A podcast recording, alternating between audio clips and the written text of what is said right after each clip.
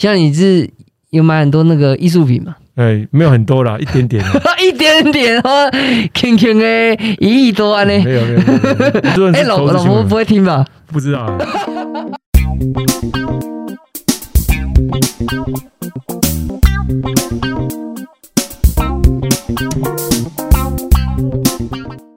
好，欢迎收听深红投资第这个访学长的第三集。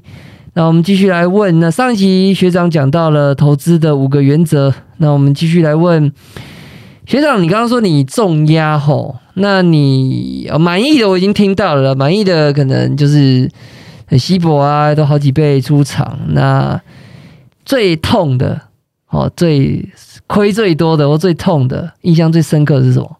哦，我那时候在两千零三零四年的时候，我去投一家叫新金钻。做蓝宝石基板的，那那时候是蛮新的东西。那我还特地跑去新竹看哦，哦，那老板也见到了。可是我后来发现，这个产业变化太快，这我没办法去去掌握的。比如说那时候本来说 iPhone 六要用它的蓝宝石基板当它的荧幕，那个好像当荧幕的样子。那后来不知道为什么原因没有用，就那整个业绩就慢慢可能是有取代品之类的，整一边就下来。哦，那那那那档，因为我我有之前的经验，我就重压嘛，结果我那档也也亏了一两千万，嗯，对啊，所以这个方法也是有一点点盲点。我后来我后来去想想一想，去检讨，大概就是可能对产业不够不够深入了，因为那时候我记得那家公司也没有成立多久，它的 rate 不够强，所以后来你看我我买的公司 rate 都要一二十年以上的，我才会出手。那个也算是就变化很快的电子股啊。对对对，所以所以电子股要要买的时候，真的你随时就要警戒心啊。嗯，我就想问了，那你为什么这次的这个电子股是做 ABF 窄板的，你却很成功？呃，你赚了好几倍嘛，我记得。坦白讲，这次其实我我从去年前年就听到说它缺货嘛，那可是窄板这种东西，subtrade 我又不是很懂。那我就过去问几个同学嘛，哈，然后他说这不就这这很很很很基本东西嘛，对啊。然后我我我我大概是了解一些产业的那种怎么讲逻辑性。后来我听说他这种会是结构性的缺货，那我听到结构性之下，我就觉得哎，这应该应该会是有戏的。可是我我听到是三十四十块哦，可是我去买的时候已经八十块八十几块了。那我我愿意去追高的原因，是因为我看到那种缺货是非常缺的缺，结构性的缺货真的就是不一样。那时候已经价格就不是那个只要买方只要卖方愿意卖，买方就买单那种那种缺货，所以我我就去买。那买完之后刚好高盛要出报告，哦，那那时候第一次目标价给到两百三十五，我看了之后就。信心大增，那时候八十嘛，对对，那时候他那时候他出报告应该九十几、一百的吧，我在查。其实我我坦白讲，我那时候信心情没那么强。可是我看到报告之后，我还把那个报告哦很认真的看完，然后把它逐字逐句翻成中文，方便自己看嘛。那看完之后我也不懂，我还真的写 email 去问那个南电的 IR，他他他也真的回我了。哦，所以那我后来发现。其实是公司会理你嘛？你只要诚意，他会理你嘛？而你你你是问一些产业的东西，他们他不会排斥你嘛？对。那我问完之后发现，哎，这东这家公司真的那个潜力蛮好的，所以我就搬后这样，然后到现在也没有出。把你把什么搬过来？哦，我把我哦我把疫情，因为去年不是疫情吗？那我那时候想说，可能消费性的东西会被影响。那那那时候你看我那时候我也卖我也卖的不好，我我是一百一左右才才才卖的嘛，它最高是一百三三十几嘛，去年的股价，对啊，反正没人没那么厉害的啦，always 买在最低点卖最高点是不可能的，你只要掌握到该有的脉动就好，是。对，所以我觉得这个这次也是运气，我觉得是运气，因为刚好遇到这个百百年难得一见的那种结构性缺货。哎，这结构性缺货可不可以解释一下？好，你其实那个报告如果看过的人，大家就知道。比如说，在十四年前，ABF 是 Intel for Intel 设计出来的，所以几乎百分之九十的都是 Intel 在用。那十十四年后，Intel 大概占三四十趴而已。那你觉得什么能跑出来？就是很多应用跑出来了嘛。可是这十几年窄板厂根本就没有扩产。是，那你说，你说，假设我我用最低的的的那个假设哈，这十几年 Intel 成长个两倍应该有吧，两三倍应该有吧，十几年呢、对不对？那两三倍啊，它是占要从九成掉到三成、三四成，所以这一层一一层起来，这个是这个饼起码大了十倍啊。那你大了十倍，你再半场成长多少？可能连一倍都不到。那就是这都是结构性缺货啊，供需失衡太多了。啊，哇，那你就你所知，你那时候听到它那个单价涨多少？到现在，对，你你你就听法说嘛，他就说他那个蛋饼价嘛，就一一片大概一块多美金的，就因因因为它窄板很复杂，窄板有有层数嘛，还有那个尺寸嘛。那标准的话，听说一片大概有的一块美金、一块半美金的话，不是蛋饼的价格，对不对？那现在涨，你看去年涨那么凶，到现在我在猜起码涨两倍。那甚至我觉得明年更可能会涨涨更凶啊，因为明年更缺嘛。那我我估计二零二三年都不会都不会舒缓。为什么？因为那一天一笔点他们公布说他要投一千八百亿去扩产，那二零二三年下半年才要才可以出来嘛，产能才出来。那如果你是一笔的老板，你你开出来的产能如果是已经供需平衡的话，那你开给谁用？开开给他砍价吗？所以我在猜，他们看的二零二三年还是还是很紧嘛，他去开出产能才有意义啊，甚至二零二四年都还紧。对他，他扩那么多要干嘛？哦，所以我觉得光这个这个想法就会支撑到二零二三年、四二四年都没问题。所以你看的其实是一个蛮长的趋势对，，一定要这样子。是其实我们选股票有一个非常重要逻辑，是一定要长线保护短线，因为短线的波波动太大，你有时候你只要可能被股价跌停，你就可能哎，我是我看错了吗？对？那事实上，那都是一时投资人的行为造成的嘛。是今天跌停是公司不好吗？明天涨停公司很好吗？不能这样讲嘛哈。所以你去看产业，你要看三三五年以后的趋势。其实赚这种钱最轻松，可是也最累，因为你一你你要自己要先洗脑自己，对啊，不然你马上就被就被洗脑了，是吧？对对，看谁洗谁嘛。那这个，那比如说像这个电，呃，你刚刚讲 A B F 窄板，那你除了这个法说会啊等等的，你有没有更进一步的去透过什么样的管道去了解，比如说现在涨价的状况啊？这个有点难呢，因为为什么哦？其实我后来去了解哦，他们那个窄板的那个词种类太多了，而且这个产这个这个跟客户不同，他们的设计不同都不同。那你只要知道一个大趋势就好，因为就算你就算你让知道说他有他有，比如说他有三十个客户，那每个客户下多少单，那给你每个月多少，其实你你算着有意义吗？因为它蛮窄的嘛，你只要看到每个月的营收，其实那一直在增加，这不是它涨价的幅度啊。你可以去倒推回来就知道了。比如说他他第一季占四十八趴，对不对？啊，你你就用营收去除下来，那跟上一季去比，你就可以知道它涨价幅度了。你可是你算出来是 overall 的啦，是整体的的平均涨幅，因为是算个别的没有意义，对不对？比如说你是知道 AMD 涨多少，没有意义啊，对不对？我们要的是结果嘛，它的 EPS 的确都成长嘛，对不对？它第一季公布二点四五。那、你看星星跟景硕都零点几的，对不对？星星一点四多是因为它有业外哦，它本业是零点几也有，所以你可以看到一个很纯的 ABF 的窄板，它的获利如果的跳增，那其实我我我我这次最爽是因为我看对了，你知道吗？因为我觉得这表示我当初的看法是对的，再加上外资的报告出来之后我去验证，又又吻合，所以就没有卖的道理了。哇，对，这个是这个就是很纯正的这个价值投资人，就妈的管你去股价那边震荡，对不对？我这个长线如果看对的话，股价终会回到这个该要有的价值啊。对的，我我我我只看重点头跟尾啦，中间的震荡你不要理它，这种锯齿状有没有？多 那锯齿多多多利我都不管一。下就下水啊，一下去哪里啊？对，因为你你因为你不看盘，所以还好。你就我那个打完球收完盘，我靠，今天跌二十块，算了，没关系。对啊，啊，那要涨十块，那又怎么样？对不对？其实这都是过程。哎，你会跟老婆小孩讨论吗？不会不会，他们不要了，因为这种东西讨论只会只会那个感情不好。不过小孩 小孩会听嘛，小孩跟你听听你讲电话，也知道说哦，你买什么买什么这样。哎，把把那个 A B F 再翻一下，阿里该什么？不会不会，我就说他他他要买蓝电这样。哦，像你小孩在几年级？就是小一跟小三。啊，所以他们现在已经有开始什么看什么巴菲特的书啊？没有，我我我只我只教他们价值的观念而已，书他们还没没办法懂啊。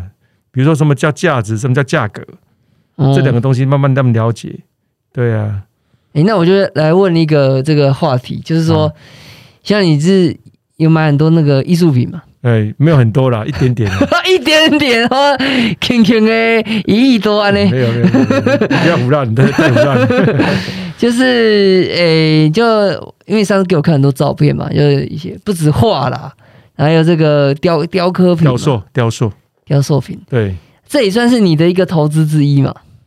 对，它它算隐形的投资的。为什么？因为买了当下，你不会想要说去知道它以后会获利嘛？那你就想说。我以后与其我留钱给子孙啊，不如我留艺术品，因为艺术品比较不会不比较比较有纪念意义啊。那甚至我觉得它流流传下去的机会比较大，不然你留钱的话，可能下一代就花光了。哎，可是你这些你你一开始怎么接触的？我也是我另外一个学长带我的，这水很深哦。那就那个几十亿的那个，对对，很学长很厉害的学长。哦哦，我想起来，所以他他也自己买几亿嘛？哦，他买多的，他连长玉都有。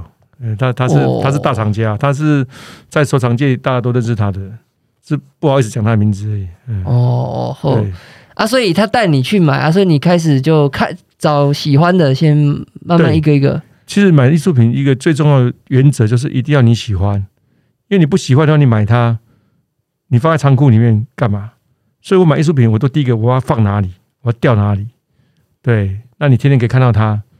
其实家里有艺术品，真的看起来那个味道不一样，味道不一样。对对对，哇，那我要加毒士币，那个是最好啊，尽量买，把它挂满。我还是因为我自己没有这个天分啊，所以我也不知道这个。其实这不用天分，你就那个，你不是有去看那个拍场吗？你就去看看，然后你觉得你们家适合什么风？那你就是这这个艺术家他的未来性大概读一下了哈，然后看到拍卖过程，其实跟股票一样，他如果有上拍的，像我比如说我买艺术品，我们不要买那没没有上拍的，你买就是未上市股票，他什么时候上市不知道的，那就危险嘛。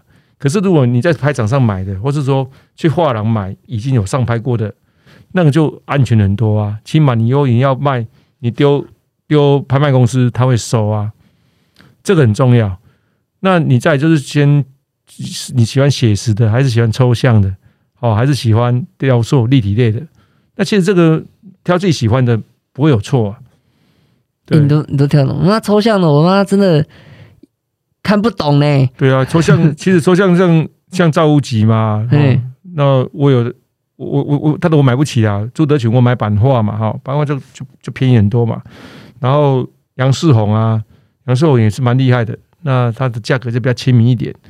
那在在庄者我有买，抽象的就是四个人，你就就就看了喜欢。对对对，就是说你觉得这张画，你哎，我去看的时候，我那个其实我完全我被价格扰乱，你知道吗？不要看价格，真不要看价格，因为价格是只是参考价，那上拍才意才有意义啊。不要看价格，所以你是说你在上去挑的时候，你是看了觉得这个很美。对，啊，价格付得起就付。应该说看得很美之后，去看，哦，是谁做的？嗯，一般来讲，我们对艺术品都要辨识度，辨识度越清越明显的艺术家，通常它的价格会比较好。为什么？因为它辨识度高嘛。那再就是你，你如果看到是喜欢他的画风或者他的作品的风格是你喜欢的，那看他是谁啊？比如朱明啊，你也是很很很熟悉的啊，对不对？或李真啊，那种雕塑家。那价格哦，这这个好几百，算了，就不要看了，就纯欣赏也可以啊，对不对？等到哪天你赚到都很多钱了，你回过头去买也 OK 啊。多看电影那是是好事啊。没有人说看完就一定要买，那谁敢去看？哦啊，所以你就是从一开始收集，可能先从小一点的几十万的开始对选。对对对，啊，你第一个买的你还记得是什么吗？我第一个买的雕塑好像是展望的一个一个一个不锈钢作品，哎，不是，是他的，还是还是那个任者的一个一一匹马的那个雕塑，忘了四五十万吧。啊，你买有跟老婆讲吗？那时候，哎，那时候好像没结婚哦。哦，这么早就对，那时候还没结婚的样子。那时候四十岁、四十一岁的时候，对，婚结婚前后啦，还应该应该还没结婚啦。哦，啊，你后来第一件。嘿，后来买，当然就是偶尔偶尔会报备一下吧，不然 他发现怎么又多少做这一件？的，因为他不知道啊，他就会是跟你生气啊，对，那，啊，你敢讲价钱吗？价钱当然敢啊，然后自己拿捏一下嘛，哦，拿捏一下就嗯买三百万就说啊，这个 OK 啦，那个一百一百三，反正反正这是这这算哎，是老老婆不会听吧？不知道、欸，不要害我，不要害我哎。哎，这个跟他们安家里讲去升去去升红学体啊，来听下去对啊，对啊 就怕他听，你知道吗？哦。所以那那哎，那小孩知道这多贵吗？小孩不知道，可是我我我就跟他说，这个东西是很贵的，你在家里不能丢球，不能去碰。对，你会很坚定哦。欸不会，其实小孩子教真的，你从小到大这样教，真的真的就是不会，他就不会这样子。甚至有同学来我们家玩，他说：“哎、这个东西不能这样，会不会会弄到哦？”他就会教。对啊，这样子以后以后大家去美术馆，你才不会怕、啊，他们把它扯破了一亿，怎么可以？对不对？哎，据我所知，你很特别。其实你真的是喜欢这个艺术品，那你其实都只只进不出嘛，你都还没卖嘛。对，其实我我到今年 呃几月啊？到两个月前吧，我都没有卖过。就是两个月前我，我卖了一件小作品掉，是因为那个老画廊老板说，真的客户很喜欢。然后因为我我有好几件嘛，我说好，那我就卖一件这样。那也也证明给我老婆看，说真的可以换钱。她一直不相信啊。哎，那这一件这件我买赚我买一百卖两百二吧，哦，那也不错啊。可是 hold 了大概几年，hold 了五六年以上有了，六七年吧，哎呀，我也忘了。那年化也有十趴了反。正反正我买东西都很久了，我我不喜欢换来换去的。哦，对啊，不卖也可以，就是你买它当下就是说一定是闲钱可以买的，哎啊，不要急着把它变现的那种钱，你再去就去买，哦，这样就。好了。对你是很很很欣赏的角度去买这些，对，一定要一定要。然后也这样子买了套或套了，或是卖不掉、变现不掉，你也不会觉得这个定得其实不会，其实你要卖一定卖得掉。我我我的作品一定都卖得掉，因为我的我买的东西都是拍场有的东西，就我跟你讲的都是上市的，没有哦很少未上市的。就当然有那种新锐的、很很年轻的有啦。哦，你都是有有这这个大师级的诶、不敢说大师啊，就是起码就有拍卖记录的嘛。哦。对，就是等于我们说的是有上市上柜的嘛。哎，那你我记得你除了家里摆，你还还还还另外一个台中的家，你用它对，因为因为你你家里不可能那么多墙可以调嘛，所以到时候就只能，诶、比较比较大的或比较不适合的，你就只能放仓库嘛。啊，然后 如啊不，你不怕被那个小偷搬走？不会啦，家里有住人，又不是又不是又不是在外面租仓库，自己的家里面的一一个房间呢放就够了。对啊，哇，这厉害厉害，这个以后再跟你讨教了。不敢不敢，这是这是艺术品，就是交流分享。对，讨教不敢，真的不敢。这个，因为你不是说什么真正什么叫做这个再有钱人在艺术品面前都是穷人？对对对，在艺术在艺术品面前，都大家都是穷人，真的啊。哦，陈泰明也是穷人。他们其实你买几亿、几十亿的，你能买几件？对对啊，像毕卡索的一可能一一张就几亿美金啊，对不对？好，那这个我们来继续讲一下啊，书好了，还没讲书啊。我我最推荐的一本书就是穷查理的普通常识，哦这本书写的非常好，可是它很厚。我我记得我我看了，我大概看了一年吧，才勉强把它看完。那它里面的很多心法，我觉得跟我的做法感觉上很 match 的，所以我也没有太大的太大的冲突，所以我我就把它当看故事把它看完。那我我蛮我蛮喜欢他们的风格。第二本书是有钱人跟你想的不一样，那他就是告诉你说，你有些时候想法不要太执着，不要太我执嘛，哈，去看看别人的想法。最最最常见的一个问题就是说，我问人家说，银行对你而言是存钱的地方还是借钱的地方？大部分人都会说是存钱的地方，可是那本书告诉你，有钱人就是银行是借钱的地方。那如果假设你听到这个问题，你回答是存钱的地方，那表示你就是穷人思维。那你你这在投资股票上，你往往会犯很多穷人的的那个毛病或是错误，自己要去思考。那因为这东西没有办法一三言两语讲清楚啊，所以自己去看书吧。然后第三本的话，我觉得那个艾谢克那本那个什么经济突然投资，那这本书给我的感觉就是对总金这种东西，我觉得我们还是在了解，因为毕竟我们说。见树不见林嘛，哈，你你懂一些总金的东西，然后知道情绪循环在是什么东西，那什么什么股票，什么样的产业，它是景气循环，什么不是什么事。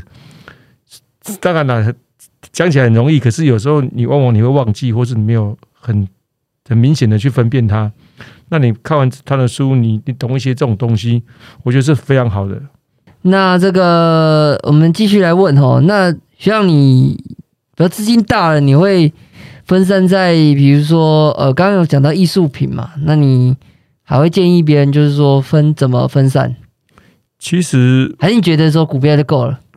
股我我买到比总经理多就好。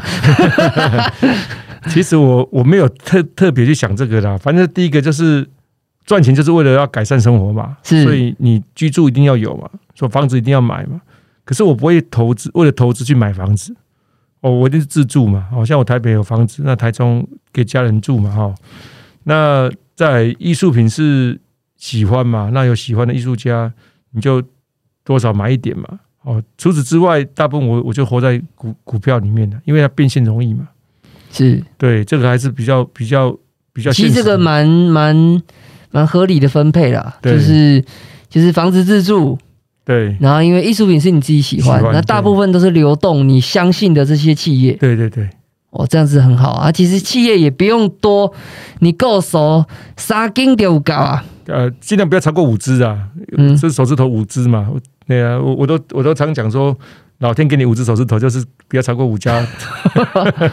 那你要怎么给这个现在年轻人，假设他本金不够啊，你给他什么建议？其实。以我个人的经验，我是还是建议要存钱啊。除了存钱，还是存钱。那这个还有一题是投资赚钱，你觉得这个给你带来的人生价值是什么？还有就是你接你觉得接下来有什么其他人生的意义跟使命？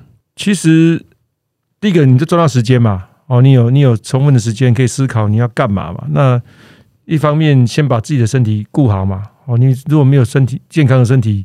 后面再多领都没有用嘛，好，第一个。那再你不用为了钱去上班，你把家庭顾好，哦，小孩顾好，这是第二个嘛。那再来就是，我觉得心有余力还是要取之社会，用之社会啦。那将来，我我目前是没什么想法，反正尽量，反正有有这么需有有这么看到可以捐的，我就多少捐一点嘛。起码这是比较被动的。那使命的话，我觉得。我顶多就是说，看能不能帮助我周边的人，然后用正确的方法，多在股市多赚一点钱，这样，那帮助提升他们的生活品质。是对，这我我比较小我了，我没有那么大，我那种雄雄心壮志是真的没有。哎，那比如说小孩，他们会想教他们投资吗？会啊，我我会我我我一定是让他们了解我刚才讲的嘛，那种价值的观念嘛。那最后就是我们这三集讲下来呢，讲了蛮多的。那学长，你有没有想要给听众最后带来什么样的？一定要你觉得一定要带走的这些体会是什么？呃，其实拉拉杂杂讲那么多哈，我总觉得其实这几个观念呐，那我第一个要奉劝大家就是不要什么钱都想赚。哦，赚你该赚的钱，哦，不要，然后不要羡慕别人赚很多钱，嗯，哦，这样子你心一慌，你就会乱阵脚。哦，这第一个，那第二个就是价值投资，它最重要的就是耐心，没有之一就是耐心。你不要说，哎，这股价都不动，然后你就觉得你是不是挑错标的了，并不是，有时候就是时间没有到而已。那我我人生大概就有一个十六字真言啊，我都常跟我朋友分享。啊，就是小利不取，大利不放；小利不舍，大利不来。哦，利是利益的利，哦，不是力量的力。